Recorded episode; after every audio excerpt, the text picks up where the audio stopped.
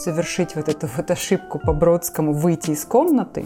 Не, ну в любом случае, по сравнению со мной, вы две просто это лань и рысь, и гадайте, дорогие слушатели, кто из них кто. У истории, я думаю, как и у стихотворения, такая ситуация, что она существует, когда ее кто-то слушает. Всем привет, дорогие друзья, и снова с вами подкаст «Аск Маншук». И его ведущий я, Мадим Амбетов. Я Гульмира Кусаинова. И Майя Акишева. Недавно мы в редакции получили такой вопрос, такое письмо пришло к нам. Я чувствую себя второстепенным персонажем в своей же жизни. Слушая истории из жизни моих ровесников и подруг, я с каждым разом начинаю чувствовать себя все никчемнее. Я не чувствовала этого раньше, не осознавала и не хотела признавать. Но после какого-нибудь очередного интересного рассказа моих подруг я ловлю себя на мысли, почему у меня не так?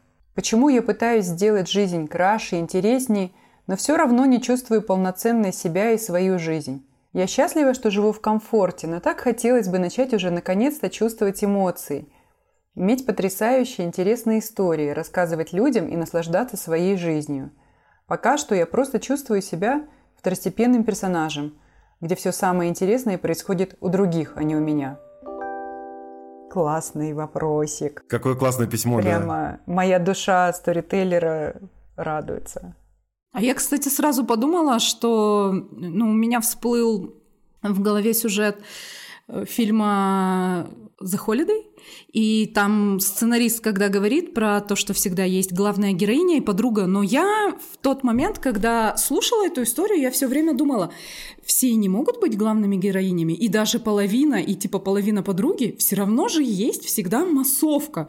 И типа, почему так выделены только главная героиня и подруга? Потому что, правда, все же важны, а тут как бы, и, и я прям помню вот это чувство тревоги, которое мгновенно вот так вот поднялось у меня, и я такая думаю, это типа надо все время думать, главная я героиня, подруга ли я, или я вообще в массовке хожу. Ну, как бы такое себе... Ощущение цели. Да, да, да. Чувство такой тревоги вообще прям неприятное. Ну, мне кажется, этот вопрос еще смыкается с темой вот FOMO, да, Fear of Missing Out. Именно. И я помню, что даже один раз я долго думал об этом Э, явление, да, то есть fear of missing out – это страх пропустить что-то важное, да, то есть что у других происходит, а с тобой не случается.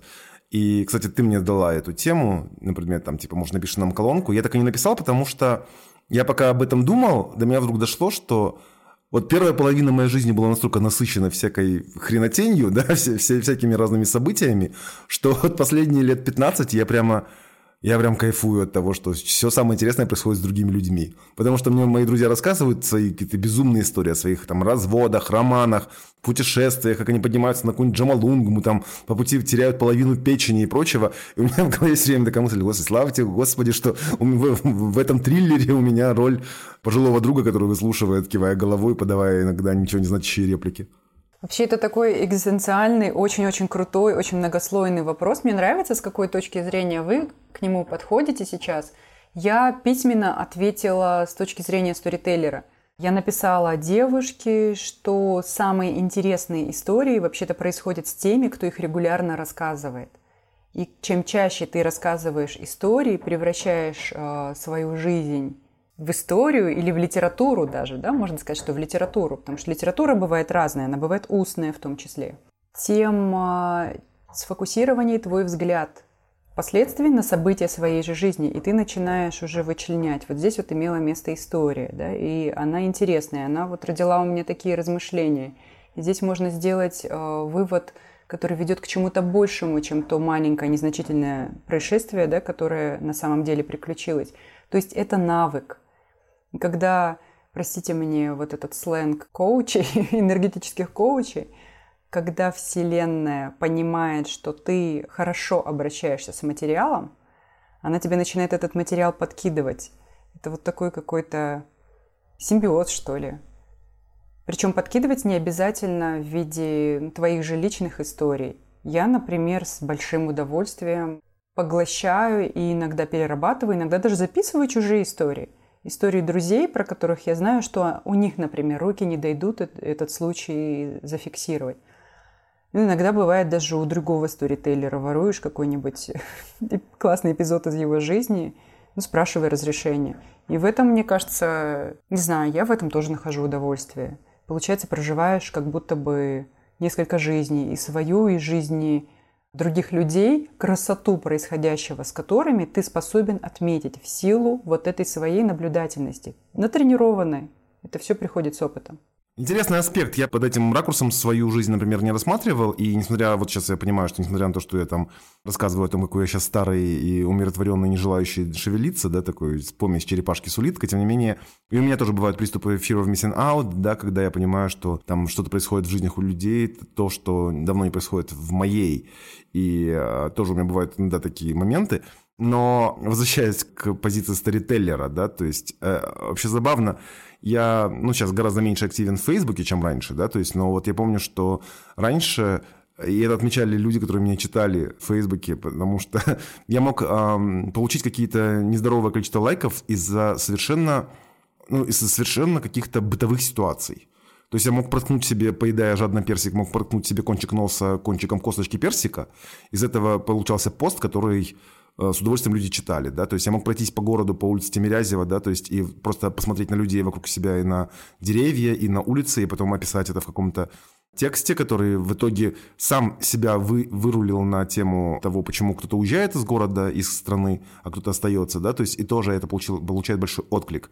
Я пишу о том, как я, например, там в очередной раз приготовил, неделю сидел голодный, а потом приготовил 8 перемен блюд, да, то есть или там я провел генеральную уборку у себя дома и разобрал какие-то старые шкафы, и опять же это получает отклик, да, то есть сам, самый, наверное, был большой пост моей жизни, когда мы с друзьями просто сидели, играли там то ли в карты, то ли в домино, да, то есть и, и вдруг с пацанами, и просто вдруг заговорили о том, кто как э, ну, поддерживает свои лобковые волосы, в порядке, да, то есть и, и что-то меня так поразило, что все, оказывается, их поддерживают в порядке, они у меня росли как райские кущи, поэтому я об этом этим поделился в Фейсбуке, и меня этот пост еще года полтора преследовал, там, например, люди старше моих родителей, мои коллеги говорили, да, мы читали, типа вот, типа лайкать не решились, но мы прочитали, то есть правда, на самом деле историю можно вытащить отовсюду, и правда, надо с этим материалом надо хорошо работать. Ну, то есть, Майя, ты в этом смысле права, и я сейчас только осознаю, что, насколько ты права. Прикольно.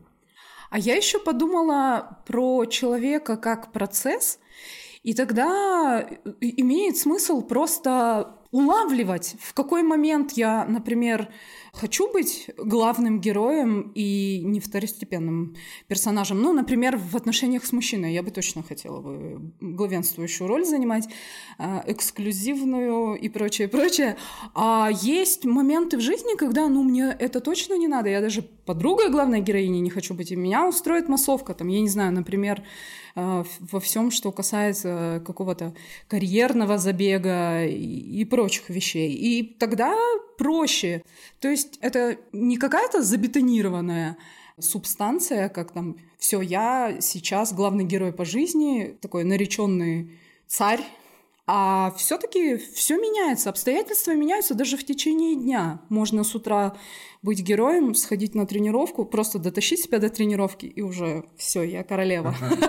А к концу вечера все это может завершиться, можно самостоятельно завершить. Ну и потом, если мы зашли, зашла речь, вот Майя нас вывернула на драматургию, да, то есть на то, кто главный герой, кто второстепенный и так далее. Очевидно, что мы в любом случае главные герои своих жизней. Ну, то есть это как бы априори, это безусловный факт. Вопрос в том, что ваша жизнь в данный момент представляет из себя. Да? То есть это может быть боевик, это может быть детектив, это может быть какой-нибудь хоррор, да, может быть какая-нибудь без, без, безумная комедия, и это может быть совершенно какое-то произведение, которое повествует вот, ну, ни о чем, да, то есть и все равно за ним безумно... Ну, ну, все что угодно, да, то есть я, например, есть некоторые там тип фильмов, которые я не знаю потом, что о них написать, потому что ну, вот последний, наверное, это там Inside Льюин Лью... Как он там? Льюин... Э... Льюис, да, или что-то в этом роде. Ну, короче говоря, там один из первых фильмов Оскара Айзека, который снимали братья Коэны. Я в конце не знал, что написать, потому что там описывается, ну, буквально там пару дней там, из жизни персонажа, и это, ну, вот если пытаться описать, это скучное кино. Это прям скучное кино, да, то есть персонаж лузер какой-то, да, то есть его окружают второстепенные персонажи не менее неприятные, да, то есть и все это довольно занудно, и э, это рассказано все очень медленно, да, краски, краски все в кадре блеклые, но тем не менее оторваться совершенно невозможно. То есть, э, если, мне кажется, сместить фокус на самое себя и просто понять жанр, в котором ты сейчас работаешь, живешь, фигурируешь, то, ну, мне кажется, легче, легче воспринимать себя главным героем. Ой, столько вообще мыслей рождается. Я э, девушке еще в качестве аргумента привела то, что лучшие истории получаются из событий, которые на самом деле не очень приятно проживать в моменте, потому что лучшие истории требуют конфликта, требуют переживаний и переходов да, от эмоци... из эмоциональных состояний, там, от хорошего к минорному, да, и наоборот – то есть это, они всегда включают в себя неприятные переживания в том числе. Невозможно, ну, чтобы история была интересной без каких-то вот разочарований, да, или, может быть, сожалений, или, может быть, даже печали, которая сменяется на триумф или радость, триумфом и радостью. И такие качели, на самом деле, когда ты в них находишься, это не самое комфортное состояние, да, которое можно пожелать человеку. Вот наша авторка пишет о том, что у нее жизнь комфортная, то есть она счастлива. У нее, видимо, сейчас такой период стабильный да, в жизни, когда ничего не происходит, и слава богу. Это один момент. Да? Второй момент, возвращаясь к тому, о чем говорил Мади, как в повседневности можно находить источник вдохновения и видеть красоту в мелочах и соединять простое со сложным, соединять маленькое с чем-то большим и универсальным. Это все возможно, да, этим занимаются писатели, этим занимаются сценаристы, и этим, по сути, занимаемся мы с вами, люди, которые осмысляют свои жизни в социальных сетях. Сейчас каждый человек, да, может быть творцом, может быть писателем, может быть автором. И исходя вот из этого, да, надо просто следовать каким-то простым э, правилам. Например, как когда ты сидишь в социальных сетях и читаешь чужой контент, с тобой ничего не происходит. То есть ты не являешься автором да, своей жизни, каких-то своих действий. Ты являешься неким рецептором, да, ты получаешь информацию о жизнях других люд- людей. Но стоит тебе там удалить приложение Инстаграм или ТикТок, да, и выйти на улицу, совершить вот эту вот ошибку по Бродскому, выйти из комнаты, ошибку в кавычках, как с тобой начинает, ты уже допускаешь возможность, вероятность того, что что-то будет с тобой происходить. То есть если ты все, куда ты ходишь, это вот на работу или в университет, да, и магазин за хлебом и молоком, а все остальное время ты проводишь дома, ну, вероятность того, что с тобой что-то будет происходить, и будут какие-то, какое-то взаимодействие с людьми, она снижается – когда ты повышаешь эту вероятность, когда ты идешь там на утреннюю пробежку, как Гульмира, или на Гуа едешь, как вот Мади буквально перед записью нашей передачи говорил, что собирается поехать на Гуа. Или еще что-то делаешь, производишь какое-то действие. Ты делаешь задел для истории, для того, чтобы с тобой случилась история.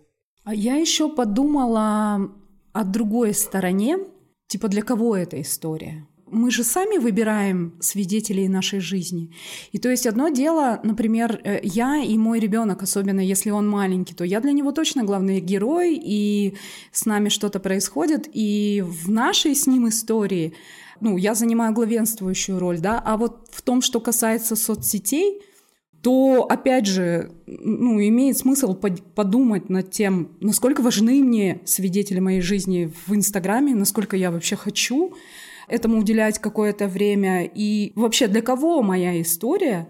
Потому что у истории, я думаю, как и у стихотворения, такая ситуация, что она существует, когда ее кто-то слушает. Боже, какие красивые вещи ты говоришь. Я хочу вот просто зафиксировать этот момент, когда Гульмира произнесла фразу «свидетели жизни». Это, это поэзия, Гульмирка. Спасибо тебе. Ожидай появления ее в телеграм-канале Майи. Можно я, можно я сворую? Можно. Мне кажется, имеет смысл сместить фокус да, своего внимания с чужих историй, немножечко развернуть в свою сторону и увидеть, что на самом деле с вами происходят не менее важные вещи. Может быть, их темп не такой быстрый, как у некоторых ваших знакомых, да, людей из вашего окружения. От этого ценность происходящего с вами не меняется, потому что это ваша жизнь, это уникальные, это ткань, э, из которой состоит ваша жизнь, вот эти ежедневные события, комфортные, стабильные, спокойные, и надо это ценить, надо наслаждаться, и надо видеть красоту, красоту момента. И мне кажется, может быть, воспитывать в себе привычку быть благодарной да, за красоту этих моментов. Иногда это приходится себе напоминать, да, что в этом есть благо, в этом есть красота, в этом есть польза и смысл. Вот желаю вам видеть этот смысл в каждом дне.